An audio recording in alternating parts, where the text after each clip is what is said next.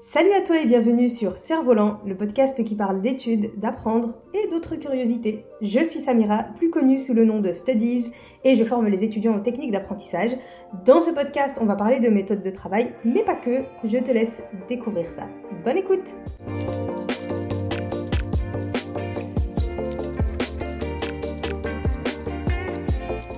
Aujourd'hui, épisode en duo, j'ai décidé d'inviter Robin Thionel, plus connu sous le nom de Robin Thionel sur Instagram, je te mets le lien en description.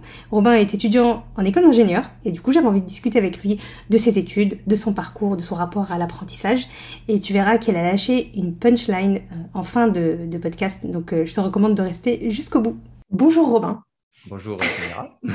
je suis contente de, t'avoir sur euh, le podcast parce que je suis sûre que l'interview, elle va être super enrichissante parce qu'on n'a pas le même âge déjà, on n'a pas le même parcours euh, universitaire, parcours scolaire, euh, et, je suis sûre qu'on n'est pas de la même génération du coup, et euh, je suis sûre que ta vision de, voilà, de comment tu apprends, de la notion de l'apprentissage, elle va être bénéfique à tous les gens qui nous écoutent.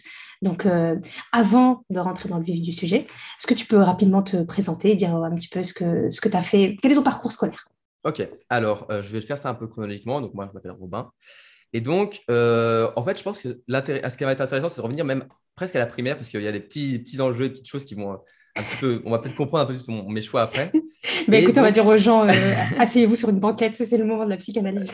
non, mais c'est un petit peu ça. Euh, alors, moi, j'ai une famille, j'ai vécu avec une famille tranquille. Ma mère est, est professeure, donc ça m'a aussi apporté un petit, petit, quelque chose. Mon père dans la médecine, etc et euh, dans une, petite ville, un petit truc tranquille. Je n'étais pas euh, en, grand, euh, grande ville comme je vais être aujourd'hui pour mes études. Et donc, tranquille, collège pas loin de la maison, puis lycée non plus pas très loin. Et ce qui était intéressant, c'est que moi, du coup, j'habite dans la, région Rhône-Alpes, vers Lyon. Et donc, il y a toujours eu un, petit, un petit lien entre mon petit village et l'Italie. Il y avait une sorte de fascination un petit peu pour l'Italie. C'est un pays qui n'est pas très loin. On a fait des voyages en primaire, ensuite on fait des voyages au collège, puis au lycée, etc. Et donc, j'ai fait de l'italien très tôt très tôt. Ça veut dire que moi, euh, dès le C1, si je vais j'ai fait de l'italien et pas de l'anglais comme on peut faire parfois en primaire. Et donc, ensuite, quand je suis arrivé au collège, j'ai enchaîné, j'ai continué avec l'italien dès la sixième. Alors, parfois, on prend la, LV2 plutôt euh, en quatrième. Mhm. Et toujours l'italien, j'ai gardé cette, langue, langue, vivante. moi, j'aimais bien ça, je trouve ça assez cool. Et, euh, arrivé fin troisième, je, je m'arrive, bah voilà, le lycée, qu'est-ce que je vais faire comme option, etc. Moi, j'étais attiré par l'anglais DNL, donc la discipline non linguistique, que fait par exemple mon petit frère aujourd'hui. Et je me dis, bon, voilà, j'aimerais bien faire ça. Et euh, ma prof, euh, à l'époque des ABAC, donc c'était, enfin, de, des ABAC, d'euro italien que je faisais, euh, m'a poussé un petit peu, tu as un bon niveau en italien, vas-y, essaye de postuler pour les ABAC. Et donc, les ABAC, c'est le lycée où on va avoir une grosse partie en italien. Et en fait, je vais avoir le bac français, mais aussi le bac italien à la fin de mon, mon cursus. Mhm. Et je me dis, bon, bah, franchement, je vais tenter. De toute façon, au pire, je fais une lettre de motivation et, et si je suis accepté, c'est cool. Et après, je pourrais faire mon choix. Moi, il s'avérait que j'ai été accepté direct parce que j'avais un très bon niveau. Et je pense qu'en plus, comme j'ai été accepté, ils n'ont pas, pas testé ma, mes langues pour anglais euh, discipline non linguistique. Donc, je n'avais même pas eu pris euh, euro-anglais. Bon, finalement, je ne regrette pas du tout mon choix.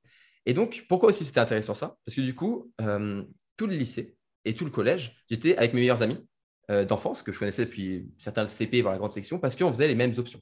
Donc, italien et ensuite ESABAC. Et donc, ESABAC, j'ai beaucoup de langues. J'ai fait euh, à ce moment-là ESAC, après, en seconde, j'ai choisi de faire SSI. Bon, maintenant, ça n'existe plus, mais je fais euh, S et sciences de l'ingénieur. Parce que depuis petit, euh, j'aime bien en fait la créativité, j'aime bien être créatif. Moi, je me rappelle, je jouais beaucoup au Lego quand j'étais petit. J'adorais faire. Souvent, je, prenais la note, je faisais un petit peu le, vaisseau spatial, le truc Star Wars qu'il y avait, et après, je le cassais et j'en faisais un autre truc. Et, et donc, quand j'ai commencé à faire mon orientation en me disant qu'est-ce que je vais faire plus tard, je me suis dit, j'aimerais avoir cette partie de créativité ou comme, quelque chose comme ça. Euh, au début, je me suis dit, vas-y, euh, je vais partir sur du, euh, du la conception de jeux vidéo. Parce que moi, je, baigne un petit peu dans les jeux vidéo et je trouve ça super intéressant. Il y a plein de choses. Et je me suis rendu compte que malheureusement, c'est un secteur d'activité qui est aujourd'hui un petit peu difficile parce qu'il y a beaucoup de demandes, parce que beaucoup de gens veulent le faire parce que c'est un peu une passion. Il y a peu d'offres. Donc, ça peut être un petit peu difficile. Et je me suis, on va dire, pas vraiment résigné, mais je me suis dit, OK, quelle personne conçoit des choses, crée un petit peu, quelle, personne, entre guillemets, dans son métier, il y a ça et donc, il y avait l'ingénieur, l'ingénieur qui, en, pour faire simple, une définition d'ingénieur serait quelqu'un qui essaye de, trouver des solutions, de concevoir des solutions à des problèmes donnés avec les ressources qu'il a. Euh, c'est assez large, mais en, tant qu'ingénieur, euh, même moi, aujourd'hui, en Bac plus 3, je pense que c'est une bonne définition parce que c'est très, très large. Et donc, je suis en ESABAC et euh, je me dis, bon, bah, je vais faire ingénieur. Ingénieur au lycée, je fais SSI parce que voilà, S c'est sciences ingénieur, il y avait l'option, donc je, fais, je vais faire ça. Et je me dis, bon, bah, je vais essayer de devenir, devenir ingénieur, que, quels sont les cursus, etc. Et là, c'est là où, je joue beaucoup ESABAC, c'est parce que ma prof des ABAC, j'avais la chance de l'avoir, entre guillemets, enfin, je l'avais trois ans. Donc, les trois années du lycée. Donc, elle m'a un peu suivi dans mon parcours. Et elle m'a un petit peu aidé à m'orienter, à me dire, par exemple, il y a une école qui s'appelle l'INSA Lyon, à Lyon, qui est une très bonne école, assez sélective, mais tu as un bon dossier, tu pourrais y aller. Bon, il se trouve que maintenant, j'y suis. mais merci, c'est gentil. Et, donc, ça m'a beaucoup aidé. Et on pourra reparler de, tout ça. Mais il faut se dire que j'ai été accompagné, on m'a aidé à trouver un petit peu son intention, mais même aujourd'hui, euh, je ne me, considère pas comme ayant trouvé exactement ma voie. Euh, on pourra parler d'autres choses à côté, de ce qu'on peut faire à côté des études. Mais euh, au lycée, j'étais vraiment, vraiment paumé. je trouve qu'on n'est peut-être pas assez aidé ou assez orienté parfois, on ne sait pas trop quoi faire. Et moi, j'étais un petit peu perdu. Je savais que je voulais faire quelque chose dans l'ingénierie, mais c'est très large l'ingénierie. Il y a plein de métiers différents. je vois mes meilleurs amis, ils étaient encore plus paumés que moi. Ils, sont en mode est-ce que je fais médecine, est-ce que je fais ingénierie? C'est deux domaines différents. Et aujourd'hui, je ne regarde pas mon choix. Et donc, je fais cette école INSA qui est une école euh, très sélective, qui est, faut se dire qu'il y a à peu près une, allez, maximum deux personnes par lycée qui sera pris, euh, qui sera sélectionné euh, en post-bac. et donc, j'arrive, prépa intégrée de l'école, c'est pas vraiment une prépa intégrée, mais pour faire simple, on va dire que c'est une prépa intégrée, deux ans de prépa. Et là, au bout de deux ans, on fait notre vœu, on fait nos choix de département, de spécialisation.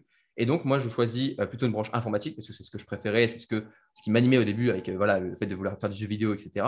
Et donc, j'ai mis informatique et ensuite, en deuxième vœu, j'avais les télécoms. Et donc, je suis aujourd'hui dans les télécoms et donc euh, je vais toucher un peu voilà, réseau, euh, euh, informatique, les, les, systèmes, etc. Il y a un peu de tout. Mais aujourd'hui, je pense que je suis quand même bien à ma place. je ne regarde pas du tout mes choix, ce qui est assez cool. Je me dis, j'ai de la chance quand même de ne pas regretter mes choix aujourd'hui dans mes études. Mais il y a vraiment eu un parcours et aujourd'hui, je, je dirais, on pourra en reparler, mais ce que j'aime le plus dans entre guillemets, le, métier d'ingénieur, c'est la créativité que je peux avoir, même si parfois il y a quand même un peu un manque parce qu'il y a des règles qui, qui enferment tout ça. Mmh. Ok, super. Euh, J'ai une question pendant que tu, tu, racontais mhm. justement ton parcours, qui est super. Euh, est-ce que tu es bilingue? Italien du coup euh, C'est la question que je me suis posée, parce que je me suis dit autant, autant d'années. Euh. Alors, j'ai fait, en tout, je crois que j'avais compté, j'ai fait 13 ou 14 ans d'italien avant d'arrêter cette année, parce que j'ai commencé le japonais en LV2, parce qu'il y avait l'option, et je me suis dit, j'ai essayé une nouvelle, une nouvelle langue, en ayant demandé, en ayant parlé avec, avec ma professeure d'italien, parce que j'ai eu la chance aussi en prépa de faire une filière internationale qui s'appelle Eurinsa, et donc, j'avais encore ma LV2 italien, alors que beaucoup de mes amis qui étaient en prépa n'avaient plus cette LV2 italien et ça leur manquait parce que quand tu fais plus de 10 ans italien, tu as envie de garder. Et donc, aujourd'hui, euh, en italien, je pense qu'il faudrait que je retravaille un petit peu, c'est sûr, parce que après, euh, maintenant, après 6 mois, 8 mois que je n'ai pas fait, c'est vrai que je retravaille, mais apparemment, on retrouve vite notre mots. Mais aujourd'hui, je ne sais pas si je pourrais dire que je suis bilingue. Je pourrais dire que je suis à un très bon niveau, euh, que ce soit à l'oral, à l'écrit et à l'écouter et à même un peu le parler. et j'envisage même de partir pour mon semestre à l'étranger en études à Politique Milan, donc en Italie. Et euh, on, est, est en parler avec, euh, avec mes professeurs du lycée et aussi bah, de prépa. Quand je leur ai dit qu'il fallait un niveau, euh, je crois que c'est B1 pour arriver à Politique Milan, ils m'ont dit, toutes les deux dit, oh, mais toi, tu as au moins un niveau C1, enfin, tu es quasiment bilingue, tu auras le niveau largement. Donc aujourd'hui, je pense que je suis bilingue, mais je me trouve quand même meilleur en anglais qu'en italien. Après, aujourd'hui, tu vois, je regarde le japonais. le japonais, c'est beaucoup plus dur que l'italien. Et en italien, une phrase, je peux quasiment la traduire comme ça. Genre, je me prends une, phrase en français, je la mets en italien plus ou moins bien fait, mais je l'ai quasiment rapidement, alors qu'en japonais, c'est impossible. Donc, euh, ouais, je pense ah que je suis plutôt, j'ai plutôt un bon niveau maintenant aujourd'hui. Mais en plus, les langues, elles sont même pas comparables. Je veux dire, oui, non, ça n'a rien à voir. Je fais, je fais du japonais et quand je vois que. J'en parlais avec mon mari la dernière fois, parce mhm. qu'il me dit j'ai essayé de lui expliquer le principe. Je dis en fait, il y a deux alphabets, mais en plus, il y a les caractères chinois. Mais ah, dans les caractères chinois, tu les, tu les prononces de deux manières. Il m'a dit ouais, en gros, ils se sont pas facilité la vie. c'est une, galère. ce que je me dis, c'est que, par exemple, le japonais, mais je pense que c'est le cas pour toutes les, les, euh, les langues qui n'ont pas l'alphabet comme nous, euh, classique, euh, comme je pense au langage cyrillique. Tu veux dire l'alphabet latin Parce que c'est pas l'alphabet classique partout. Oui, oui, bien sûr, voilà. Non, mais je veux dire l'alphabet classique, oui, c'est plus l'alphabet latin.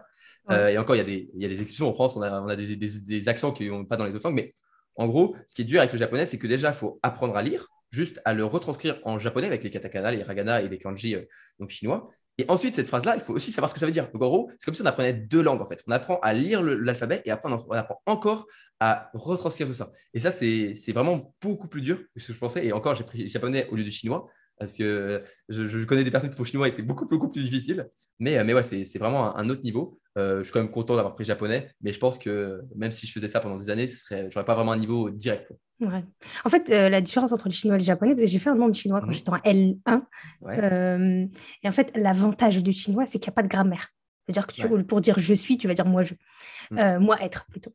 ce qui n'est pas, pas le cas en japonais, comme tu as pu le voir, parce que déjà, tu as un nombre de caractères incroyable à apprendre, mais en plus, tu dois connaître les tournures de phrases au niveau de la grammaire, tu vois. Et c'est vrai que c'est pas, pas évident. Et c'est vrai que, euh, en fait, euh, tu as beaucoup de langues qui s'écrivent avec l'alphabet latin, donc on a un avantage, on a un sacré avantage. Mais c'est vrai que quand tu découvres euh, d'autres langues, tu as l'impression qu'en fait, tu dois passer par deux stades. Déjà, tu dois la déchiffrer et en plus, après, tu dois la comprendre. Donc, ça tu as cette double difficulté, en effet, qui est un peu mais c'est bien, c'est cool. Ça te permet aussi de, bah, de, découvrir une autre culture, en fait, carrément, de découvrir un autre monde. C'est cool. Euh, ouais, donc en gros, pour, pour, pour dire les choses clairement, euh, tu te débrouilles très bien en italien, tu te débrouilles très bien mhm. en anglais. donc, en fait, euh, cette possibilité d'avoir fait ces deux langues-là, ça t'a beaucoup aidé. C'est marrant que tu dis ça parce que tu sais, moi, je viens du Nord. Mhm. Et donc, nous, notre pays frontalier, c'est la Belgique. et en fait, dans le nord de la France, tu as beaucoup de, de, postes qui sont à pourvoir avec des, des demandes en néerlandais. Et tu sais quoi? On nous a jamais proposé le néerlandais à l'école. Alors que tu vois, on aurait pu, ils auraient pu faire la même chose, euh, tu mm. sais, une sorte de, de bac euh, en double cursus mm. avec euh, l'équivalent en néerlandais. Et c'est dommage qu'il ne l'ait pas fait parce que tu vois, ça aurait pu permettre à plein de gens de parler néerlandais. Surtout que je sais qu'il y a pas mal de, par exemple, en, Alsace ou vers l'Allemagne, ils ont Abibac, donc le même chose qu'en italien, mais en, en, allemand, parce qu'ils savent que c'est important, qu'il y a beaucoup de personnes qui vont passer la frontière pour travailler et quand même vivre en France. Bah, l'espagnol aussi. Hein ouais, l'espagnol aussi, pareil. Et donc, ouais, il n'y avait pas le néerlandais. Et bon, bref, c'est une petite, petite aparté.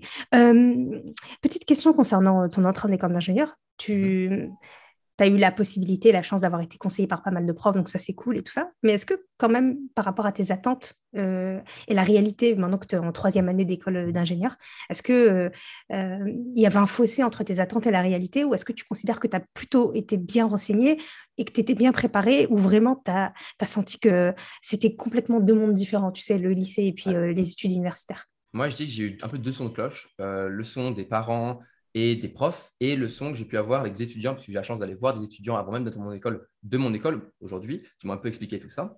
Et euh, moi, ce qu'on me disait vraiment les profs, je me rappelle les profs de, de SI me disaient Bon, là vous êtes au lycée, c'est un petit peu le monde des bisounours, euh, vous allez arriver en prépa, voilà, vous allez prendre un peu une claque.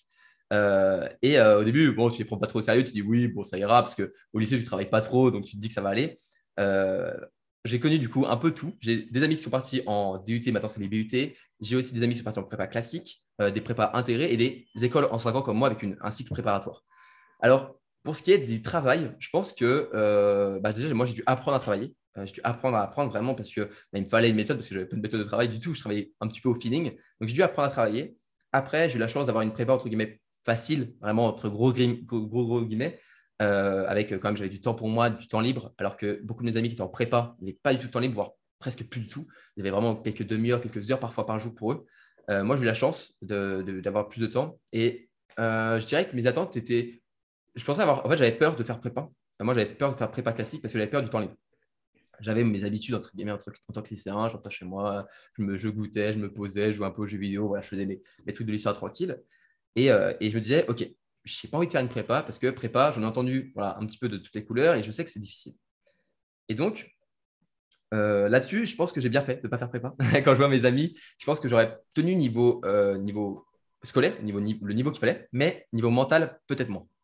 Et ça, c'est vraiment quelque chose que euh, c'était un grand, grand questionnement que j'ai pu avoir avec mes parents, un peu un débat pendant la terminale. Est-ce que je vais en DUT, en BUT, pour essayer d'être le meilleur de mon BUT et ensuite accrocher une école comme si je faisais une prépa, entre guillemets?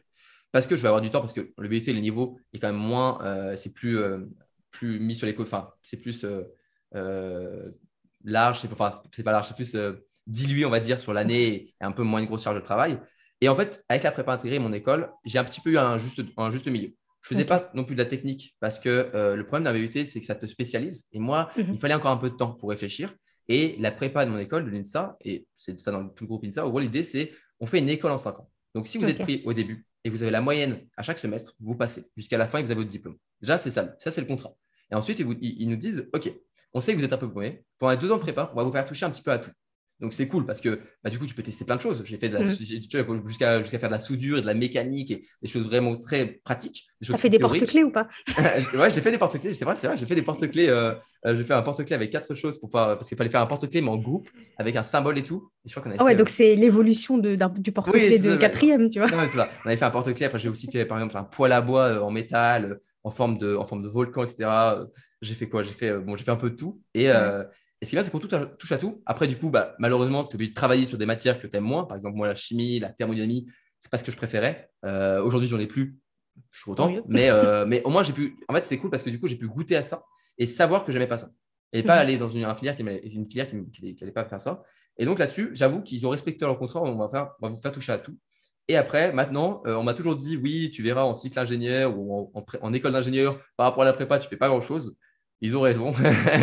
Ils ont raison. Je travaille quand même beaucoup moins que dans le cycle prépa, alors que c'est encore une fois une prépa qui est un, peu allégée, parce qu'au lieu de faire tout le, programme, l'école, c'est exactement ce qu'on doit faire pour aller en département, pour aller ensuite euh, enchaîner les années. Donc, on, mhm. a moins de cours. Mhm. Euh, et, là, bah, ce qui est cool, c'est aussi, je suis arrivé là maintenant en télécom, et, c'est un peu fini le, le prépa où tu fais un peu tout. Là, maintenant, je fais bah, du réseau, de l'informatique, des systèmes, des choses qui sont vraiment beaucoup plus concrètes. Et, euh, là, là-dessus, euh, je suis plutôt content. Après, je pensais que ça allait être peut-être euh, un peu plus concret. On commence à un peu plus revenir dedans, là, on commence à faire des projets, des choses plus concrètes. Mais je m'attendais peut-être à, je sais pas, je voyais, tu vois, l'ingénieur qui sont en groupe comme ça autour d'une table, on est en train de réfléchir. ça, j'avais un peu. Décoller une fusée. non, mais c'est un peu ça, c'est un peu le cliché que j'avais. bon, c'est beaucoup plus classique, c'est beaucoup plus tranquille, il y a beaucoup moins de pression. je pense que c'est peut-être en entreprise comme ça. Et par contre, je pensais aussi, un truc que ça, je regrette un petit peu, mais en fait, c'est n'est pas la faute, c'est comme ça, c'est le monde qui est comme ça. C'est que euh, je suis en bac plus 3 et je ne mhm. sais pas vraiment ce que je vais faire dans deux ans. En fait.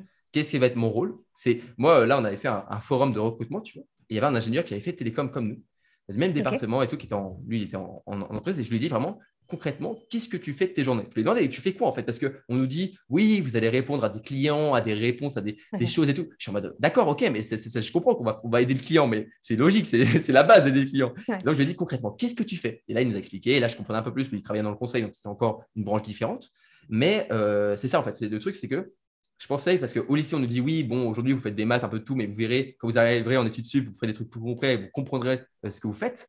Et là, même en bac plus 3, je me dis parfois, mais qu'est-ce que je vais faire C'est quoi mon rôle? Qu'est-ce que je vais travailler? Je sens quand même que je vais travailler, bien sûr, dans plusieurs choses, mais c'est tellement large, encore une fois, qu'on ne peut pas, encore une fois, définir l'ingénieur autre que quelqu'un qui répond à des problèmes euh, avec des solutions euh, par rapport à des ressources qu'il a. C'est très large, mais c'est un peu ça. Ok, donc en gros, euh, si, si, on devait résumer de façon simple, en gros, tu trouves que malheureusement, le seul point négatif mmh. que tu trouves, c'est que le, les études, elles ne préparent pas assez à la, à la, vie professionnelle, à la vie active. En fait, dans le sens où, en fait, on, on, tu vois, on est beaucoup dans la théorie et en fait, on ne te dit pas en pratique à quoi ça va réellement te servir de faire ça. quoi. C'est ça?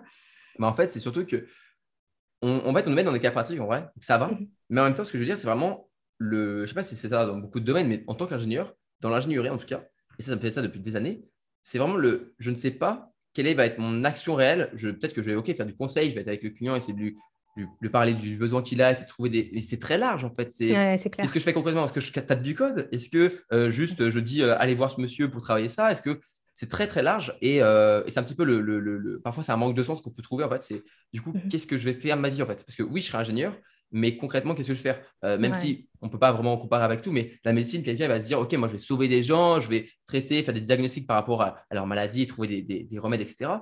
Là, c'est très large et euh, c'est peut-être ça, c'est ce manque de sens qu'on peut trouver. Donc après, il faut le retrouver sur des projets et c'est là qu'on se rend compte quand on fait des projets là. Je sur un projet euh, web où je dois créer un site web entier de A à Z avec le serveur, etc. Là, on comprend un peu plus parce qu'on fait beaucoup de choses en même temps, mm-hmm. on travaille en progrès, on a une gestion d'équipe, etc. Mais, euh, mais ouais, c'est un petit peu ce manque de sens parfois et ce, ce manque peut-être de préparation parce que c'est tellement large qu'on ne peut pas nous préparer à tout. Ouais, ah, c'est très pertinent, surtout le rapport à la médecine, parce qu'en effet, genre, quand, tu fais quand tu fais médecine, tu sais exactement ce qu'il fait un médecin. Mm. tu n'as pas besoin de tergiverser, même si tu sais qu'il y a plein de, de, de façons d'exercer la médecine. Mm-hmm. Euh, les médecins généralistes, les urgentistes. Mais en mm. gros, tu sais, la finalité, c'est que tu vas soigner des gens. C'est ça. Voilà. Mais c'est vrai que peut-être en école d'ingénieur, c'est OK, je vais résoudre des problèmes. En fait, c'est large de résoudre des problèmes. Quel type de problème, quelle envergure, à quel niveau Enfin. OK, d'accord. Et euh, est-ce que tu sens que c'est quelque chose euh, qui est partagé même avec euh, tes amis, tes camarades et tout ça Et où en fait, vous êtes là, vous dites OK, on est en école d'ingénieur, mais concrètement, on va faire quoi en fait? Bah, ça, clairement, c'est partagé. Après, il y en a qui s'en foutent un petit peu. Ils se disent, bah, c'est pas grave, je verrai sur le terrain. Et même la plupart des profs nous disent, bon, bah, voilà, vous, verrez, là, on, travaille pendant trois ans, mais vous allez apprendre beaucoup plus en trois à six mois d'entreprise. Et c'est pour ça mhm. qu'on fait des stages, c'est pour ça parce qu'on va beaucoup prendre en stage, en fait. Mhm. Et, et, ça, c'est une vision qu'il y en a qui disent, bah, c'est pas grave, j'apprendrai sur le tas. Euh, moi, ça ne me dérange pas en fait. C'est juste, bah, c'est un fait. De toute façon, on ne peut pas vraiment savoir ce qu'on va faire. Donc, c'est partagé, mais ce n'est pas non plus euh, forcément quelque chose de très négatif. Les gens, ils l'ont accepté. Et c'est aussi ça un petit peu euh, le, le, goût et qu'on peut avoir dans le plaisir de se dire Ah, je vais un petit peu découvrir en entreprise plein de choses différentes. Et c'est ce que nous disait celui qui bossait dans le conseil. Ils font des, des, des, missions de 4 à 6 mois. Et il dit parfois, il faut tout changer. Et parfois, d'une mission à l'autre, c'est complètement différent. Il faut réinventer un petit peu les choses. Et c'est un petit peu ça qui est cool c'est de toujours voilà, réinventer les choses, recomprendre, rechanger de point de vue, de regard par rapport à, à un besoin, au problème et après trouver une nouvelle solution. Ok, ah bah, on en revient à ce que tu disais quand tu disais que tu aimais bien la créativité, euh, euh, déconstruire un Lego pour le reconstruire autrement. C'est vraiment, vraiment, psychanalyse. Hein. Je crois que je vais changer de nom, je ne vais pas l'appeler cerf-volant. ah, mais c'est cool, c'est génial. du coup, juste pour en revenir à cette question-là, en gros, tu n'as pas été dans. En fait, tu as été plutôt bien renseigné, toi, par rapport à ton école. Donc, en fait, tu n'as pas été dans la désillusion en te disant, mais en fait, ça n'a rien à voir avec, avec ce que j'avais espéré. Bah, en vrai, euh, ouais, parce que je m'étais bien renseigné. Je me rappelle dès la première, euh, en gros, j'ai eu deux phases.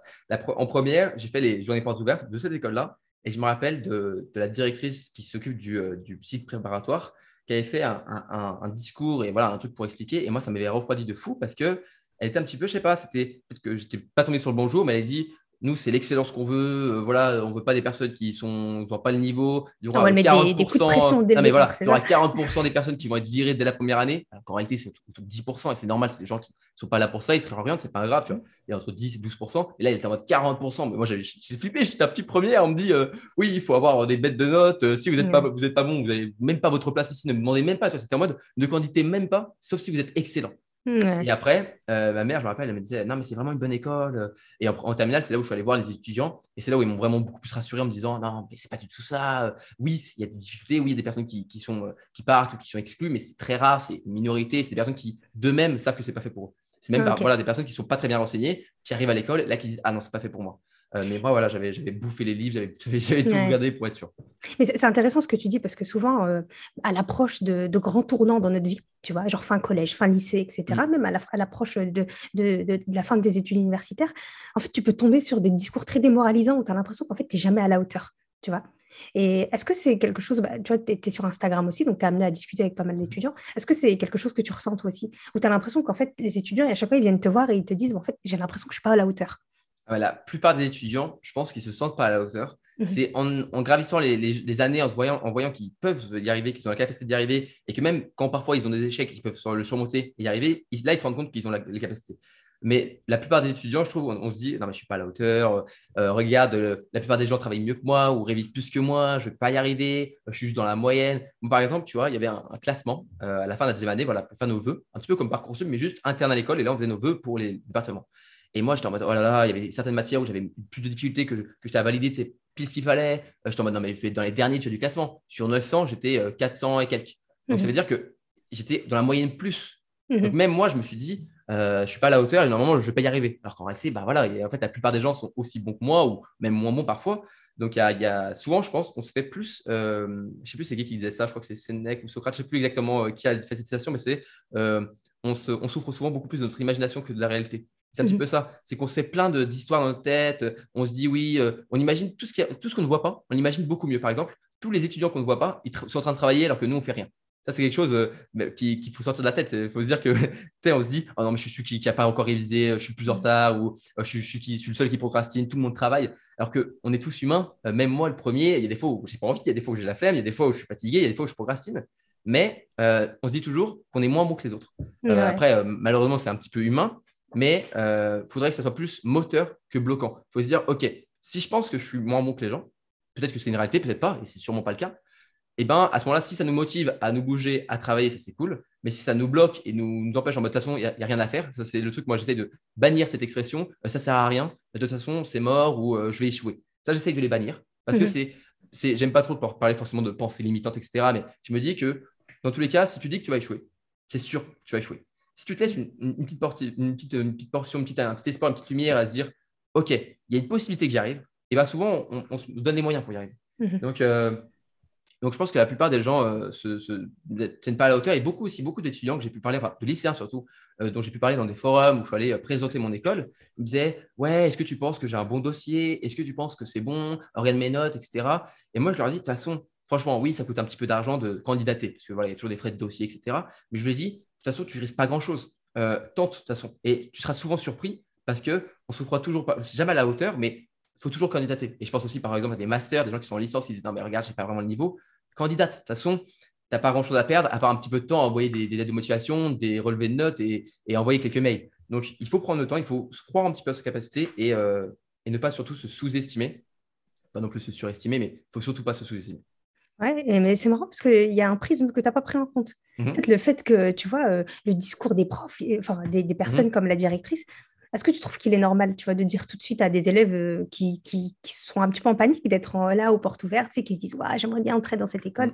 Et en fait, elle débarque, elle te dit, euh, elle vous dit tous, c'est l'excellence. En gros, euh, si t'es si t'es moyen, dégage, tu vois. Bah. Est-ce que, est-ce que tu trouves que, tu vois, ce genre de discours, ce serait pas cool que dans les années à venir, ça, ça change aussi un petit peu de Ah, mais- manière, euh, de sorte que, bon, le but, c'est pas de saucer les gens, tu vois, mais plus de leur dire, OK, euh, c'est une bonne école, euh, vous, pouvez, y arriver avec du travail. Certes, voilà, on est assez exigeant, mais euh, avec du travail, avec de la persévérance, vous pouvez y arriver. Donc, voilà, c'est des choses qu'on reconnaîtra, tu vois. Bah, pour moi, c'est certain. Parce que euh, c'est certain qu'il faut changer de discours parce que c'est pas du tout un discours qui va aider ce genre de choses. Enfin, moi, ça m'a complètement bloqué. Et heureusement que j'ai écouté ma mère, heureusement que j'ai décidé d'aller voir ces étudiants qui m'ont dit que bah non, c'était pas du tout comme ça que ça se passait.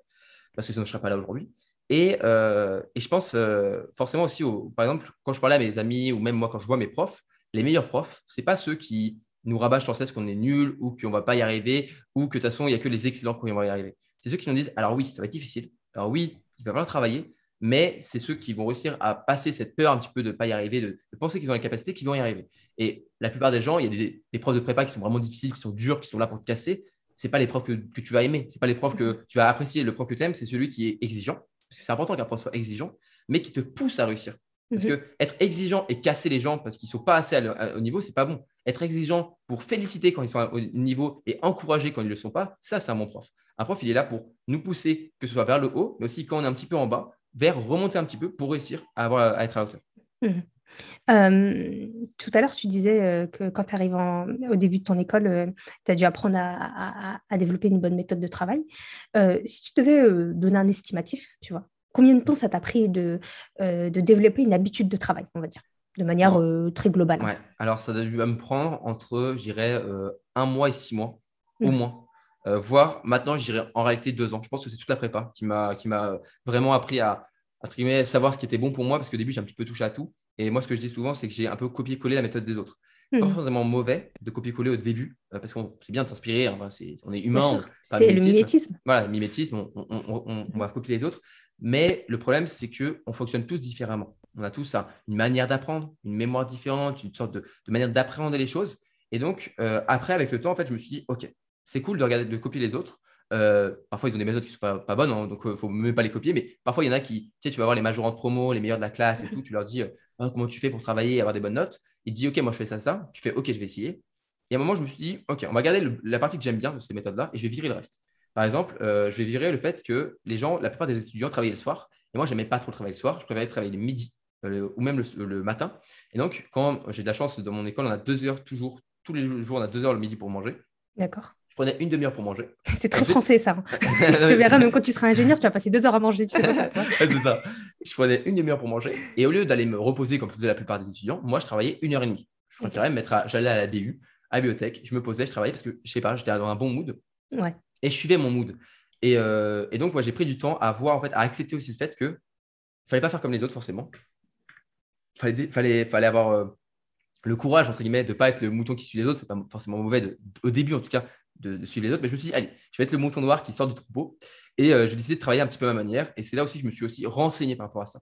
Parce que euh, ça a été de longs débats avec ma mère qui est professeure euh, au lycée. Je lui ai dit, voilà, qu'est-ce que apporte le lycée? Tu sais, c'est un vrai débat. Qu'est-ce que ça apporte pour, euh, pour nous? Parce que souvent, on entend, oui, les maths qu'on apprend au lycée, ça ne sert à rien pour la vie. Le français, les- les- lire des textes de Molière, ça ne sert à rien. Tu sais, il y a tout ça. Il y a un petit peu un, un discours ambiant qui dit, le lycée, en vrai, ça ne nous apporte pas grand-chose. Et bah, il y a un truc que malheureusement, je trouve qu'ils n'apportent pas vraiment. Ça peut, apprendre, ça peut parfois, mais pas assez. C'est le fait d'apprendre à apprendre. Euh, moi, tu vois, il y, a- il y a un seul conseil que je garde du lycée qui m'a vraiment aidé. C'est un conseil de mon prof de maths de terminale qui me disait alors, quand vous n'y arrivez pas, quand vous êtes devant une feuille blanche ou un exercice, vous n'arrivez pas à une question, essayez quand même. Tu vas mettre les mains dans le cambouis. Je me rappelle, il disait vraiment cette expression et ça faisait un peu, un peu rire à l'époque. Et c'est comme ça que je l'ai vraiment retenu. En vrai, c'est bête. hein. Et il disait essayez quelque chose. Et euh, Mm. donc, tu te rends compte qu'en essayant, souvent, tu trouves des solutions, tu te motives, etc. Donc, c'était un vrai bon conseil. Mais le lycée ne nous apprend pas vraiment à apprendre. Il nous apprend à vivre dans un groupe, à travailler parfois en groupe, etc. Mais apprendre à apprendre avec des bonnes méthodes, ça, j'ai dû apprendre pendant la prépa. Parce que je me suis dit, OK, il y a un moment, il faut, euh, faut pas juste que je relise mes cours ou que je fasse du surlignage, ça ne fonctionne pas. J'essaie de nouvelles méthodes. donc, bah, malheureusement, en, tant qu'ingénieur, le seul truc qui, en tant que scientifique surtout, un des seuls trucs qui fonctionne quand tu n'as pas la chance d'avoir du par cœur, parce que moi, je trouve ça cool quand même parfois d'apprendre par cœur. Moi, c'est que de la méthodologie, donc je dois faire des exercices. Voilà, c'est pas comprendre le raisonnement. C'est comprendre le raisonnement, la méthodologie, donc c'est un peu mm. bourrin. Donc, je fais des mm. exercices. Mais tu vois, je me suis un peu révolutionné là-dessus parce que je me suis dit, OK, euh, je vais faire des exercices, mais je vais aussi me mettre en condition d'examen. Donc, je vais faire par exemple un sujet d'anal, donc un sujet des années précédentes, et je vais me dire, OK, je me bloque euh, une ou deux heures et je fais comme si j'étais en examen. Donc, pas de correction, pas de, pas de cours, juste l'examen. Donc voilà, je me suis un petit peu créé ma méthode. Il y en a qui faisaient euh, juste qui réalisaient le cours, ils y arrivaient. Mais moi, ça ne fonctionnait pas chez moi. Et c'est ça aussi que je me suis dit, c'est j'ai pris le temps de me dire si ça ne fonctionne pas, je change. Et ça, c'est vraiment quelque chose qui m'a pris, ouais, je dirais six mois pour commencer. et on le voit sur mes notes au début, surtout la deuxième année, j'avais beaucoup de mal. Et après, plus ça avançait, plus ça allait. Mhm. Euh, mais euh, je dirais que ça prend du temps. Euh, mais ça prend du temps aussi à faire un petit peu une introspection par rapport à ça. Ouais, c'est très pertinent. Et j'espère que tu vois, les, les, étudiants qui vont écouter ça, ils vont le prendre en considération parce que tu vois, on pense souvent que la méthode de travail, c'est quelque chose de rapide à acquérir. Surtout, surtout quand tu vois par exemple sur les réseaux et tout ça, les personnes qui vont partager leurs fiches de révision c'est pas parce qu'elle est bien faite qu'elle sert à quelque chose, tu vois. Ça, ça, veut rien, ça veut rien dire de, de, particulier, tu vois. Et, et, comme tu l'as si bien souligné, développer une façon de travailler, c'est ça demande euh, du temps. Mm. Et en fait, il faut se donner le temps. Et beaucoup d'étudiants ne se donnent pas le temps parce qu'ils se disent bon bah voilà il me reste deux mois avant les examens, j'ai pas le temps de développer une méthode de travail. Si, en fait, c'est tu sais c'est comme euh, ce raisonnement qu'on attribue à Einstein qui dit par exemple si tu as euh, une heure pour couper un arbre, bah, je vais prendre 50 minutes pour pour comment dire pour préparer la, aiguiser la scie et, 10 minutes pour couper, tu vois. En fait, c'est le même principe. Mm. Et le, principe, le problème, c'est que voilà, euh, c'est une logique qu'on a du mal à concevoir. Mais surtout, ce que je trouve intéressant, c'est que toi, tu as eu la démarche d'aller demander à des gens qui étaient meilleurs que toi tu vois. Et ça, en fait, euh, c'est aussi une forme d'humilité qu'on a besoin d'avoir quand on est étudiant et qu'on se dit, bah voilà, en fait, j'ai envie d'être meilleur, alors pourquoi pas demander aux gens qui sont meilleurs que moi S'ils veulent bien me répondre, super, ça me fait des conseils en plus. S'ils veulent pas me répondre, c'est pas grave, tant pis, euh, j'irai demander à quelqu'un d'autre. Mais en vrai, tu as toujours trouvé quelqu'un qui te répondait, tu vois. Donc, euh, ça, ça, je suis d'accord qu'il il faut rester humble par rapport à notre niveau. Même si tu arrives et que tu as eu une super note, par exemple, au bac, quand tu arrives en prépa, les profs, ils te le ramènent bien. Ils disent, non, mais vous êtes juste, euh, voilà, vous êtes un, pour le terme, vous êtes un peu des merdes. Voilà, vous êtes un petit peu des merdes quand même, pardon pour la vulgarité, mais c'est un petit peu ça, tu vois, ils le disent. Euh, ils disent, voilà, vous êtes juste des lycéens. Euh, et tu apprends aussi à être humble et il faut aussi se rendre compte que c'est pas un aveu de faiblesse ou honte de, demander de l'aide. Mm. pas du tout, en fait. C'est la plupart du temps, et même moi dans mon école, ils mettent en place, par exemple, du, du, tutorat, donc du soutien, même ils payent les élèves qui le font, donc c'est des élèves de 3e, 4e, 5e année qui viennent aider ceux qui sont en prépa. Et euh, il y en a beaucoup qui le prêtent, qui viennent, il y a beaucoup d'accompagnement comme ça. Et ça, euh, moi, pour la plupart des, des, étudiants que je connaissais, mes amis qui ont utilisé ce tutorat, ils ont adoré. Parce que c'est une nouvelle vision, c'est étudiant-étudiant aussi. C'est un, pas un prof qui est là et qui va t'expliquer juste du cours, il va t'expliquer comment comprendre le cours, mais surtout euh, comment apprendre et surtout parfois aussi aimer apprendre. Ça aussi, c'est quelque chose qu'on oublie parfois dans l'apprentissage. On pense que apprendre, c'est juste bourrin. Euh, moi, ce que j'ai en tête, c'est souvent que les études, euh, je crois que si tu, le dis parfois, c'est pas un marathon, c'est pas un sprint, c'est un vrai marathon. Ça dure longtemps, mhm. ça dure des années, voire parfois voilà, plus, de, plus de 10 ans si tu commences à faire médecine. Mais toute une vie même. Même toute une vie parfois, mais oui, il y a les réorientations, il y a plusieurs, plusieurs choses et tout. Euh, et donc, ça sert à rien d'essayer de se cramer en travaillant à fond, un peu bourrin, en mode vas-y, de toute façon, ça fonctionne moyennement, mais je vais le faire à fond mhm. pendant six mois. Ça fonctionne pas comme ça. Genre, il faut mieux prendre le temps. Et aussi, quelque chose qu'on disait, c'est que oui, ça prend du temps d'apprendre à apprendre, mais aussi euh, c'est pas parce que au début, imaginons que tu commences à faire des mind maps, des flashcards. C'est pas parce qu'au début elles sont nulles ou pas très bien qu'elles t'apprends pas quand même.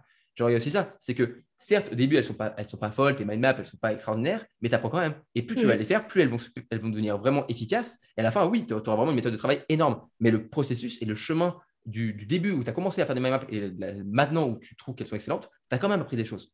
Donc, euh, c'est jamais une perte. Je dis tout le temps à mes étudiants, quand, tu vois, quand je les accompagne ou même quand je leur donne des conseils, je leur dis tout le temps, gardez votre premier mind map, comme ça vous verrez d'où vous venez. Mm. Et vous serez fiers de vous, parce que vous direz, ah ouais, je pars vraiment de loin, mon premier mind map, il était vraiment dégueulasse. Tu vois. mon premier mind map, moi, je l'ai gardé, il date d'il y a 7, ans, un truc comme ça. Il est, il est dégueulasse, Robin. Mais tu sais quoi, je l'ai gardé dans une pochette, parce que je me dis, je suis partie de là.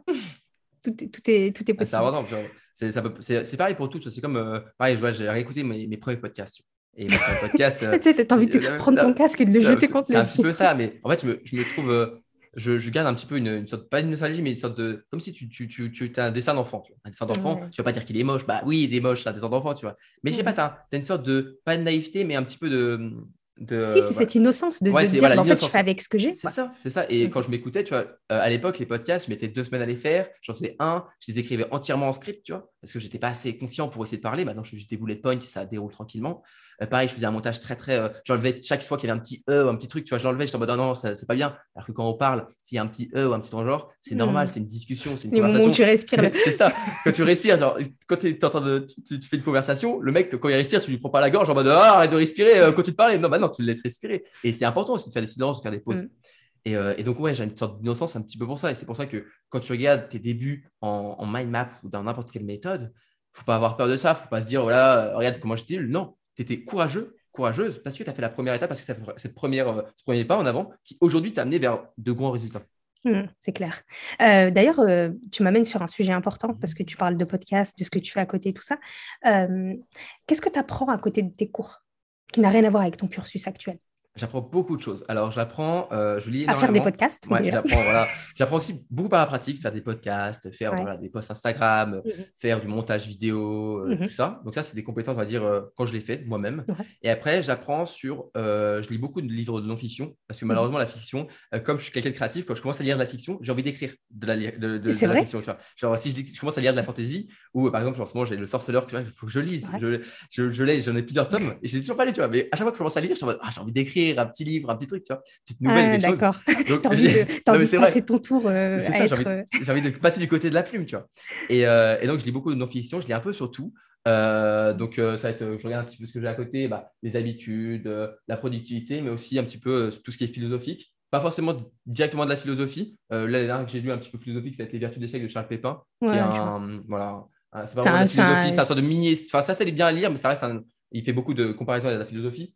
Bah, c'est un euh, philosophe, c'est pour ça. ouais, c'est un philosophe, Charles- ouais. Ouais, est un- philosophe et je trouve que c'est très bien accessible. écrit. Ouais, c'est très accessible, c'est ça que je veux dire. Euh, sinon, bah voilà, par exemple, voilà, un, un livre que je sais que tu as lu et que tu as bien aimé, Factfulness, que moi j'adore. Ah, Euh, Franchement, c'est quoi Je l'ai lu du donc, début d'année, c'est mon livre de l'année. Je sais pas pourquoi je le sens, je ne veux pas lire meilleur livre que Il est, il, celui-là. est, il est extraordinaire. Euh, et donc, je lis un peu sur tout, par exemple, sur l'économie, qui est quelque chose que j'aime beaucoup, euh, et dont, euh, qui est très opaque. Moi, je trouve l'économie, c'est quelque chose qui est. C'est très. euh, il y a tellement de choses en fait dans l'économie. Tu te dis comment fonctionne le monde, comment fonctionne la monnaie, euh, comment fonctionnent Ouais, les c'est banques, etc. C'est souvent tu te dis juste voilà mais attends comment ça marche la finance etc. Et donc ça sur ça j'ai lu euh, tout sur l'économie euh, de monsieur qui s'appelle Eureka sur YouTube qui fait de la vulgarisation. Et donc, il essaie de vulgariser au maximum, il fait des schémas même pour essayer d'expliquer comment ça fonctionne. Mais même lui, dans le livre, au début, il parle de la monnaie, par exemple, il dit Bon, on ne sait pas trop comment ça fonctionne. Bon, on a des théories, mais comme l'économie, c'est une sorte de, je sais pas, une sorte de machine vivante, tu vois, par exemple, Ouais. c'est fascinant. Tu te dis, même les, les- les plus grands économistes aujourd'hui savent comment ça fonctionne à peu près, mais ils ne sont pas non plus sûrs et certains. Euh, c'est Ouais. une sorte de science, mais pas non plus une science euh, expérimentale. Tu peux directement tester les choses parce que c'est tellement gigantesque que voilà. Et en fait, il y, a- il y a un peu de tout. Je pense que je vais aussi commencer à acheter, par exemple, sur les neurosciences. Il y a- en fait, il y a tellement de domaines. Et ce que je garde, en fait, euh, dans l'idée, c'est de rester curieux. En fait, euh, je me, je mets, j'essaie de garder le minimum d'a priori, par exemple, par rapport à, à quelque chose, par rapport à un sujet. Et je me dis, pourquoi pas? Je me laisse tenter. euh, et euh, et c'est ça, c'est rester curieux. Et ma mère s'est dit souvent que je suis un peu un boulimique du savoir. Euh, C'est-à-dire que, que j'ai- j'aime des connaissances, j'aime apprendre des choses. Et, euh, et je me dis, c'est jamais du temps perdu quand on apprend des Mhm. choses. Et même quand je vais faire un projet, n'importe quoi, je vais apprendre à coder pour faire une mini-application, par exemple. Bah, même si l'application, elle flop ou elle fait rien, ou on n'arrive pas à la fin du projet, c'est pas grave parce que je me dis que j'ai appris, par exemple, à coder. J'ai appris à, euh, à faire, par exemple, je sais pas, de la publicité pour faire cette, cette application. Il y a plein de choses, en fait, que on ne voit pas forcément. On apprend énormément de choses. Même quand on va se dire, vas-y, par exemple, je vais faire, je vais faire du sport. Bah, Mhm. tu apprends certes à faire des exercices, tu apprends à être meilleur dans, dans la- dans les exercices, à faire les mouvements, mais aussi, par exemple, tu vas apprendre à être, par exemple, plus discipliné ou apprendre comment euh, bah, euh, faire de la- l'alimentation aussi. Tu vois. Il y a beaucoup de choses qu'on ne voit pas directement. Et moi, je me dis, reste curieux et tous les jours, essaye d'apprendre. C'est un petit peu euh, la de 5 heures qui se dit qu'il faut garder une heure par jour, je crois, pour euh, apprendre des choses toujours. Bah, c'est un petit peu ça. Je me dis toujours, euh, je- tous les jours, je dois lire. Je me- je m'oblige à lire au moins une vingtaine de pages. Souvent, je me fais un, ch- un chapitre d'un livre, Mhm. euh, etc. Je me, je me- je me bloque. Pas Euh, le sorceleur, visiblement. non, pas le sorceleur en ce moment. Malheureusement, en ce moment, ça, c'est The One Thing. C'est Ah oui, voilà, comment se concentrer sur l'essentiel. C'est pas Mm. mal, je l'aime bien, il est plutôt bien. Parfois, c'est des moins bons livres, hein, c'est pas grave, Ouais. ça fluctue toujours. On n'est pas toujours sur Factfulness, quoi. Exactement. Et pareil, je me force, enfin, je me force, je, je- je me laisse, par exemple, tenter à lire en anglais. Factfulness, Ok. je l'ai lu en anglais, c'était le premier livre que je lis en anglais de ma vie. Et je me suis dit, bon, vas-y, est-ce que j'ai un bon niveau d'anglais? Est-ce que je suis prêt à lire un livre en anglais? Parce qu'il faut se dire Mhm. que moi, je viens de loin. Je viens de très loin. Au lycée, euh, je ne lisais pas du tout. Genre, tu vois, les livres qu'on disait, Les Misérables, La famille Rougon-Macquart, tout ça, je détestais lire. déteste. Mm. Genre vraiment, c'est quelque chose que j'aimais pas du tout. Enfin, j'écoutais souvent plutôt en, en livre audio, ou alors, par exemple, je sais pas, Don Juan, j'ai pas lu, j'ai regardé la pièce, tu vois. Bon, Ouais. après, c'est du théâtre, donc là, ça, ça, c'est mieux. Mais... Et quand je suis arrivé sur de la non-fiction, je me suis dit, ah, en fait, on peut. C'est pas forcément du divertissement, c'est aussi on peut apprendre des choses, en fait, Mhm. euh, dans les livres. Et c'est un peu là où j'ai fait un petit peu un déclic et je me suis dit, vas-y, je peux apprendre plein de choses. Et maintenant, je commence à apprécier vraiment lire. C'est toujours quand même quelque chose que je dois mettre en place parce que je n'ai pas encore vraiment l'automatisation, euh, être Ouais. automatique là-dessus. Mais, euh, mais après, là-dessus, j'écoute, j'ai- c'est pas que des livres que je, je regarde, aussi des conférences, des Ouais. vidéos YouTube sur plein de choses, des tutos, des choses plus compliquées, euh, des, des podcasts, etc. Et, et en fait, moi, je me laisse la possibilité de me dire, vas-y, je suis à un clic d'écouter peut-être un truc qui va vraiment beaucoup m'aider ou pas, mais c'est pas grave, c'est qu'un petit peu de Ouais. temps. Et aussi, euh, je vais aussi parfois essayer d'optimiser un petit peu mon temps. Par exemple, si euh, je sais pas, je fais du ménage et que j'ai juste mes mains qui sont prises, bah, je vais prendre un podcast. Parce que je peux l'écouter en même temps d'apprendre des choses. Tu vois. Mhm. Ou alors je vais mettre une conférence en fond qui peut m'apprendre des choses. Et Ok. c'est ça, c'est rester curieux. Ok. Et ben, tu sais quoi, tu as lâché la punchline de ce podcast. Je pense que c'est rester curieux. Et tu vois, aujourd'hui, on vit dans un monde où les gens ils sont de moins en moins curieux, je trouve. Mm. Tu vois et développer cette curiosité intellectuelle, euh, en en vrai, c'est la base de, de, de tout le travail qu'on fait sur Studies ou même dans le, dans le milieu de la- de l'apprentissage. parce que, Mhm. en fait, ça sert à rien de développer des méthodes d'apprentissage si tu n'as pas envie d'apprendre. Ah oui. Donc, euh, c'est voilà, franchement, tu as lâché la punchline qu'il fallait. Pour, euh, pour terminer, Robin, je te propose de, de partager euh, avec, euh, avec les personnes qui vont écouter un livre, un podcast et une chaîne YouTube que tu recommanderais et que tu apprécies. Alors, bah, le premier livre, c'est pas Coolness, du coup. Alors, en, fait, en fait, moi, ce que je trouve. Toi aussi, t'as marqué Ouais, il m'a marqué en fait parce que euh, quand je le partage, j'en avais fait, je crois, un podcast où je avais parlé. C'est pas un, un livre forcément qu'on va penser quand on, on, on partage des livres pour des étudiants. On va penser par exemple à des sports ou des choses comme ça où c'est plus sur l'apprentissage, la productivité, etc. Mais Factfulness, il apporte un autre truc qu'on néglige quand on est étudiant, c'est un regard optimiste sur l'avenir. Ou en tout cas, pas forcément optimiste, mais en se disant c'est peut-être possible. Euh, Je crois que dans le livre, il dit qu'il n'est pas optimiste, il est possibiliste. Il se laisse la possibilité de croire en un monde où il y a un progrès humain qui est important, où on fait tout ça. Et dans les, les événements actuels qui malheureusement sont, bah, sont malheureux, avec toute la, la- la- un petit peu le- l'ambiance toxique et anxiogène qu'on peut avoir avec les actualités, etc., dans le monde qu'on vit, on se dit où est-ce qu'on va? Et quand on est étudiant, une fois de plus, c'est long, ça dure longtemps. Et parfois, Mm. on peut perdre le sens à se dire ouais, mais si je fais ça pendant 3, 4, 5 ans, est-ce que ça sert à quelque chose? Est-ce que euh, je ne serais pas voilà, dans un monde euh, totalement détruit par un effondrement économique, euh, sociétal, réchauffement climatique et tout, nucléaire. par une bombe nucléaire ouais. euh, Est-ce que ça sert à quelque chose tu vois? Et Factfulness, il apporte un petit peu ce regard à se dire il y a une chance, il y a un espoir. Et garder cet espoir, c'est important pour se dire que ouais, peut-être que dans 5-10 ans, peut-être que ce ne sera pas le- la même, exactement la même société, peut-être qu'on aura changé, peut-être pas, mais en tout cas, il y a un progrès humain qui est là et il y a une possibilité, une chance que ce soit bien, que ce soit paisible. Et donc, c'est c'est garder un avenir euh, paisible. Ouais. Après, ah, ouais. Juste pour euh, rebondir sur ce que tu as Mhm. dit, euh, moi j'ai beaucoup aimé cette partie aussi du livre. Et ce que j'ai aimé, c'est aussi, euh, euh, tu sais, le, le fait que il, a, il, il explique qu'en en fait, on a une vision du monde qui est complètement faussée. Ouais, et moi, ça, m'a, en fait, moi, ça, ça m'a, ça m'a choqué en fait. Et ça m'a, ça m'a fait bugger. Et j'ai apprécié en fait de voir que, en gros, on a toujours à apprendre, tu vois, de, du monde qui nous entoure et qu'en fait, euh, voilà, nos- nos- nos- nos- nos- notre vision du monde, c'est pas forcément la vérité et ça permet en fait d'avoir cette ouverture d'esprit pour, euh, pour, pour se rappeler que en fait, il faut toujours aller chercher plus loin que ce qu'on nous montre en façade, tu vois. Et moi, ça m'a, cette partie du livre, elle m'a, tu vois, quand il donne le questionnaire au début Ouais, et que tu vois que début, quasiment tout faux, ouais, t'es ouais. là, mais incroyable. Et en plus, tu sais quoi, moi, je te jure, j'ai encore plus culpabilisé parce que moi, je suis fille d'immigrés. Ça veut dire que mes parents, ils viennent d'un pays du tiers-monde, Mhm. tiers-monde entre guillemets, hein, parce que bon, le Maroc, ça va. Euh, et en fait, ça m'a encore plus choquée parce que je me suis dit, mais en fait, moi aussi, j'ai vraiment une vision des choses qui est très ethnocentrée. Et voilà, ça m'a vraiment, ça m'a, Ouais, bah, ça m'a marqué. Le questionnaire du début, je l'ai fait à mes parents. Je l'ai fait à mes parents, je Ouais. me dis, vas-y, on va voir. Et mon père, par exemple, qui est, dans- qui est un peu dans la médecine, etc., il n'est pas médecin, mais il est infirmier, etc., il voit un petit peu tout ça. Et euh, il y avait une question, je crois que c'est sur les, les vaccinés, les enfants vaccinés. Et euh, je crois que le, le chiffre, c'est. euh, C'est aujourd'hui, dans le monde, C'est 80%. 80%, voilà. Et il, m'a- il avait dit le, le plus bas. Il avait dit le plus bas. Il avait dit, ouais, ça doit être, je crois que c'était 40 ou 30%. le C'était plus bas. 20%, le 20%, plus voilà. bas. Et ben, il a dit ça. Il a, il a dit, ouais, c'est sûr, c'est 20%, c'est même chaud, tu vois, il était en mode Ouais. vaccination. Moi, je fais, non, c'est 80%. Et Ouais. elle fait, ah ouais, ok. Ouais. Et, euh, et ce qui est bien, c'est qu'en plus, ces questions-là, il ne dit pas juste ça comme ça en mode, euh, tu sais, les- ce qu'on pourrait Mhm. voir sur Instagram en mode, waouh, c'est extraordinaire. Non, il dit ça, il dit, mais ça, c'est plus profond que ça. Ça veut dire que oui, la- l'accès à la médecine est plus large, etc. Il y a, il y a plein de- d'avancements. Donc ça, j'adore, tu vois. Ouais, et puis surtout, on croit qu'en fait, en dehors de chez nous, les gens, ils vivent comme à la préhistoire. Mais En fait, c'est vraiment ça qui, qui, qui m'a marqué. En fait, Euh, on se dit, mais en fait, on croit Mm. trop que nous, on est dans le turfu et les autres, ils sont dans le passé. Et qu'en fait, ils- Mm. on a cette vision de, tu sais, euh, quand on te montre des vidéos à YouTube où tu as un petit noir qui crève de faim. Ouais, et en fait, ça. on a cette vision de l'Afrique. Mm. Et, c'est et beaucoup en plus complexe, c'est beaucoup. Ouais, et puis c'est pas vrai. beaucoup plus de choses, mais c'est pas vrai en plus. oui, En plus, c'est pas vrai. Et, et moi, j'ai j'ai aimé en fait cette, en disant, bah voilà, en gros, le monde il se porte mieux, croyez, croyez-moi ou non, et on peut toujours faire plus. Et c'est ça qui, qui, qui est marquant. En tout cas, D'ailleurs, ce que je peux, ce que, ouais, lisez-le. ouais, ce que je peux conseiller à ceux, à les auditeurs et les auditrices qui nous écoutent, soit le lire bien sûr, et s'ils n'ont pas le temps de lire ou pas tout D'écouter. vous pouvez aller voir. euh, il a fait une, une conférence TEDx. C'est pas, je crois. Don't Panic. C'est un Mhm. petit peu un résumé du livre en une heure, une heure et quart.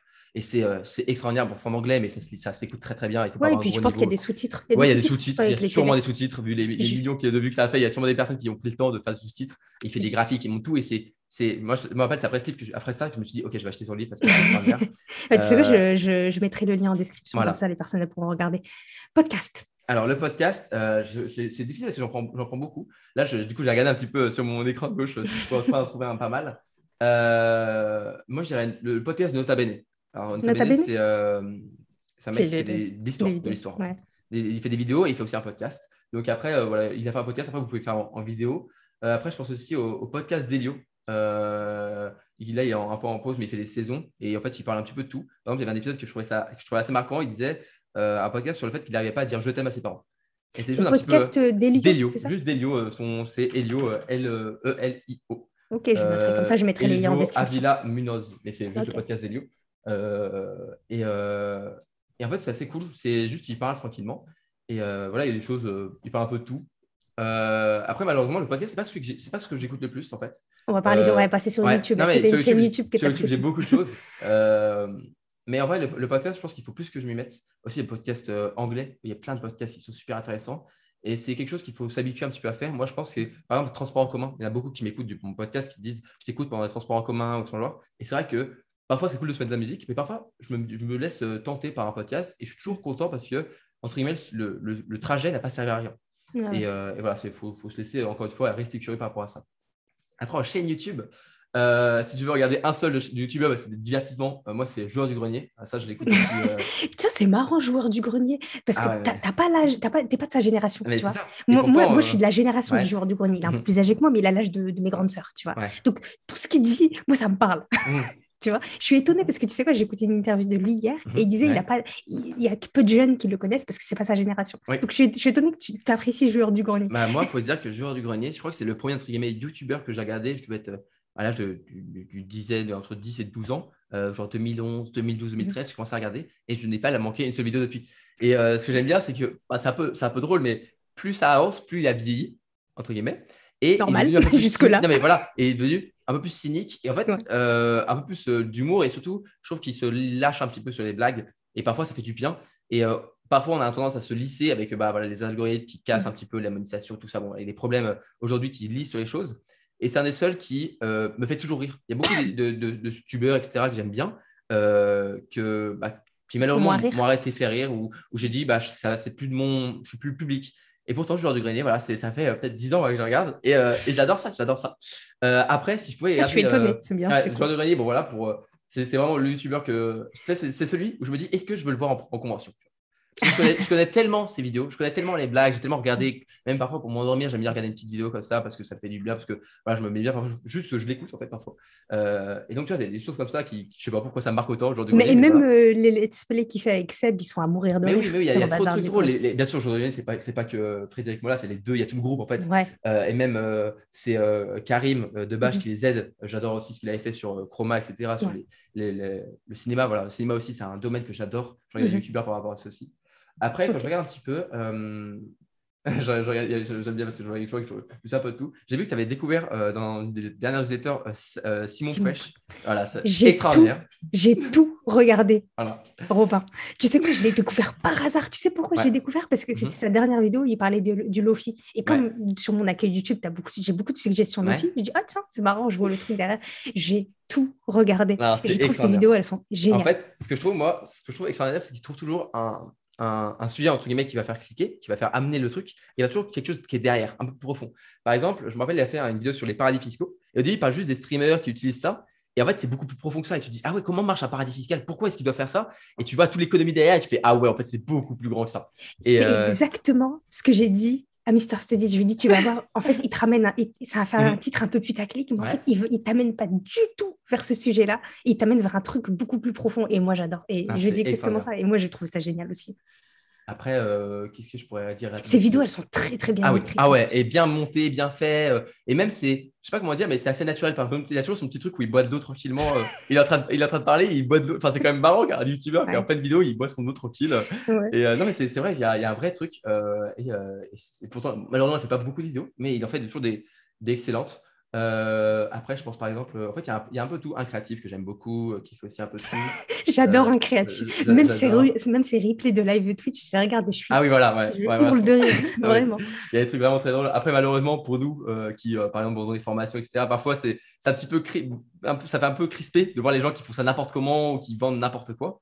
Euh, Mm. mais bon, c'est comme ça, c'est toujours dans tous, les, dans tous les métiers, il y a une partie de- qui font n'importe quoi. Et il faut se dire que heure- heureusement, on peut faire la part des choses. Et, et- Ouais, c'est le cas dans tous les métiers. hein, tu Oui, c'est ça, c'est ça. donc, euh, Même il y a des bons et des mauvais Au ingénieurs. contraire, moi ça, me fait, moi, ça me fait, ça me tue de rire parce que je, Ah tu, oui. tu reconnais tous les mécanismes. Oui, moi, tu fais, tu, tu fais, non, mais il faut, c'est en mode, euh, enfin, d'autres. juste en mode, j'espère que des gens tombent pas trop dedans parce que c'est, gros comme euh, le nez au milieu du visage. Quoi.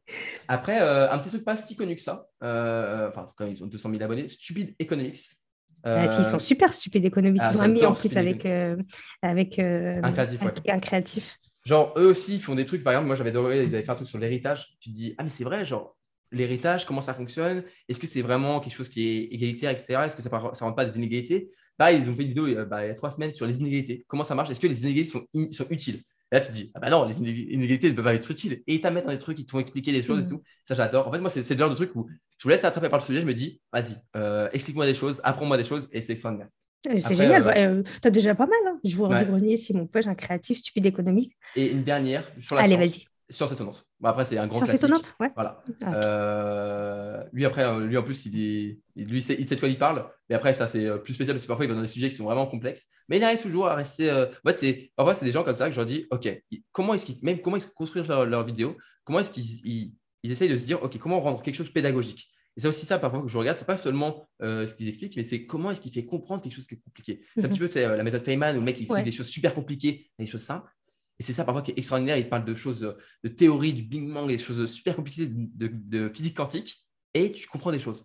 Ouais. Et après, moi, quand je l'ai vu après en prépa, les choses, j'étais en mode Ah putain, mais oui, j'ai vu ça sur son c'est assez extraordinaire. Mais, euh, mais cool, voilà. ça. En plus, tu as vu, le fait de, de rester curieux, ça te permet aussi de, entre guillemets, des fois prendre de l'avance sur ton propre cursus, en fait. Mais oui, ça, c'est- ah, c'est certain. Et il y a plein de fois où, en restant curieux, tu te dis, par exemple, le montage vidéo, les choses comme ça. Je me dis, euh, il y a des fois où en fait, j'ai de la. C'est une valeur que j'ai en plus, c'est des choses que je pourrais apporter. Et même euh, maintenant, je le mets sur mon CV, tu vois. C'est quelque chose. Avant, j'avais un petit peu peut-être ces trucs que tu n'as pas trop envie de mettre sur ton CV, tu es en mode je fais un truc en ligne, les gens ils vont peut-être se moquer de moi. En réalité, chaque fois que j'ai un étudiant, par exemple, j'en parle pas forcément autour de moi, dans- de, de mon école. Là, il y en a une, euh, il y a pas longtemps, qui m'a découvert, qui m'a dit Eh, euh, c'est toi là sur YouTube? Je dis Si c'est pas toi, euh, c'est ton sosie, genre. et je lui dis Si, si, c'est moi. Et il fait Ah, C'est génial, tout, tout le monde dit que c'est génial. Mais de Mhm. ton côté, à chaque fois, encore une fois, c'est ça, c'est pas à la hauteur, on sait pas si Mhm. c'est bien ce qu'on fait. Et, euh, et donc, j'ai appris plein de choses autour de, en faisant tout ça. Et, euh, et aujourd'hui, je ne regrette pas. Et même si ça me prend entre guillemets du temps, pour moi, c'est pas du travail, euh, même si bien sûr, ça, en réalité, ça en est, hein, ça prend du temps. Mais, euh, mais j'aime bien tout ce que je fais et c'est une vraie valeur ajoutée que je pourrais après peut-être voilà, vendre sur un CV. Après, est-ce que je veux devenir ingénieur? C'est la grande question. C'est est-ce que je serai ingénieur plus tard? Est-ce que je ne vais pas faire autre chose? Mais je me laisse la possibilité, encore une fois. Tu vois, Bah, écoute, pour la, pour la petite anecdote, j'ai une grande sœur qui a un diplôme d'ingénieur et qui est psychologue du travail. Non, mais voilà, non, mais- voilà, mais juste moi- pour l'info. en fait, ce que je me dis, c'est ça, c'est que je me dis, de toute façon, au pire, c'est pas grave, tu, tu verras en fait. La- L'avenir te le dira. Bon, j'ai- j'aime pas non plus euh, vivre un peu, euh, voilà, comme ça, le jour le jour, mais je me dis, ne soyons pas euh, un petit peu stressés par l'avenir. Je me dis, entre guillemets, je sécurise mon avenir avec un diplôme qui me permettra d'avoir un emploi stable, des choses comme ça. Mais en même temps, je me laisse la possibilité à côté de faire des choses.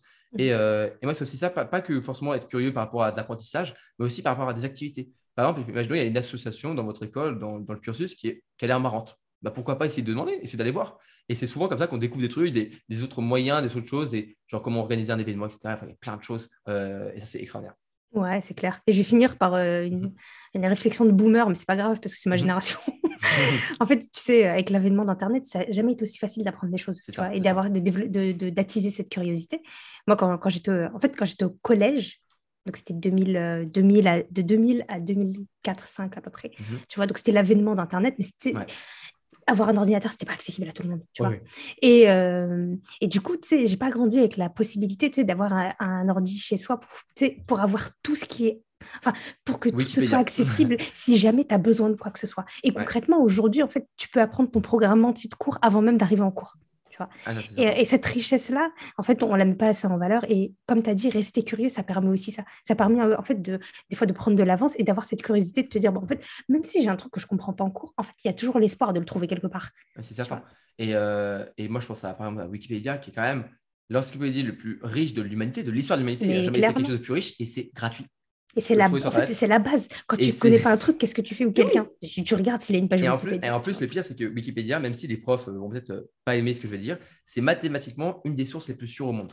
C'est ouais, euh, de la méritocratie. Mhm. Et en gros, c'est les meilleures personnes qui connaissent le plus le domaine qui, entre guillemets, peuvent avoir de la modification et tout. C'est faire une recherche de tous les cerveaux. On, on, prend tous les cerveaux et on essaie de, faire quelque chose de bien. Bon, après, sur certains sujets, moins, parce que c'est des sujets qui sont plus difficiles. Et par exemple, pour des choses comme l'histoire, tu peux y aller les yeux, les yeux fermés, les gens, c'est extraordinaire tout ce qu'il y a. Et, euh, moi, euh, parfois, je regarde tu de, de, que les, les, profs, parfois, ont été un petit peu trop méchants par rapport à ça. Je trouve, en gros, ils étaient en mode, je me rappelle surtout au collège, oui, n'allez pas sur Internet, euh, tout est vrai ou faux sur Internet. moi, ce que je dis, c'est que moi, je regarde la citation, je crois que c'est Aurel qui disait ça dans sa, sa musique basique, qui disait si c'est sur Internet, c'est peut-être vrai ou pas peut-être. c'est peut-être peut-être fait. Enfin, on ne sait pas si c'est vrai ou faux. Mais en tout cas, voilà, c'est là. Et, et, moi, je me rappelle vraiment, ouais, je disais, ouais, Wikipédia, c'est pas bien, etc. En réalité, c'est des outils qui sont extraordinaires et on ne se mhm. rend pas compte de la chance qu'on peut avoir aujourd'hui. Euh, encore une fois, c'est comme ça, c'est les outils qu'on a aujourd'hui. Euh, J'en parlais avec ma mamie il n'y a pas longtemps de la technologie, de ce que ça a amené au monde.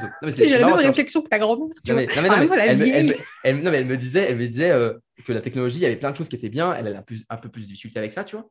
Et j'étais en mode, c'est vrai que ça a apporté beaucoup de choses. Et, euh, et quand je vois ce qu'on fait avec notre téléphone, souvent, bon, voilà, on ne fait pas des choses extraordinaires avec notre téléphone. Et, et, se dire, en gros, moi, ce que je dis souvent, c'est n'es pas obligé d'un seul coup de te dire, OK, j'arrête les réseaux sociaux, j'arrête tous les trucs, entre guillemets, qui m'apprennent pas beaucoup de choses. Ah non, c'est pas comme ça que ça marche. Euh, il faut, prendre le temps de se divertir, il y a tout ça qui est important. Mais aussi, parfois, se dire, OK, vas-y, je vais m'abonner à un compte ou à une chaîne YouTube ou à un podcast, je sais pas quoi, qui parle d'un sujet intéressant. Et je vais parfois prendre mm. un peu de temps pour l'écouter. C'est un peu ça, c'est encore une fois rester curieux.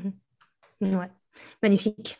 Bah, écoute, euh, Robin, je suis très contente euh, d'avoir eu cette conversation avec toi restez curieux. Voilà, si on devait résumer le podcast en deux mots, voilà. Euh, franchement, si, si, on devait retirer une chose intéressante et, qui aurait un effet sur le long terme, c'est ça. Restez mm. curieux parce qu'en fait, ça amène des choses incroyables, comme tu le sais si bien. Merci en tout cas d'avoir euh, d'avoir été présent, d'avoir répondu présent à mon invitation. Et puis, euh, je vais mettre ton lien, le lien de ton Instagram pour, pour que les personnes mm. puissent te retrouver et te suivre. Et puis, à au plaisir. Au eh ben, plaisir. c'est très gentil. C'était merci pour l'invitation. C'était euh, un très bon moment avec toi sur ce podcast et, et, merci à tous ceux qui nous écoutent aujourd'hui. Euh, merci. À très bientôt. Ciao. À très bientôt, Samira. Ciao. Et c'est la fin de cet épisode. N'hésite pas à laisser 5 étoiles ou un avis sur la plateforme de podcast sur laquelle tu écoutes ce podcast. J'espère que, en tout cas, tu as passé un bon moment, autant que nous. Et on se retrouve très vite pour un nouvel épisode de Cerf-Volant. Peace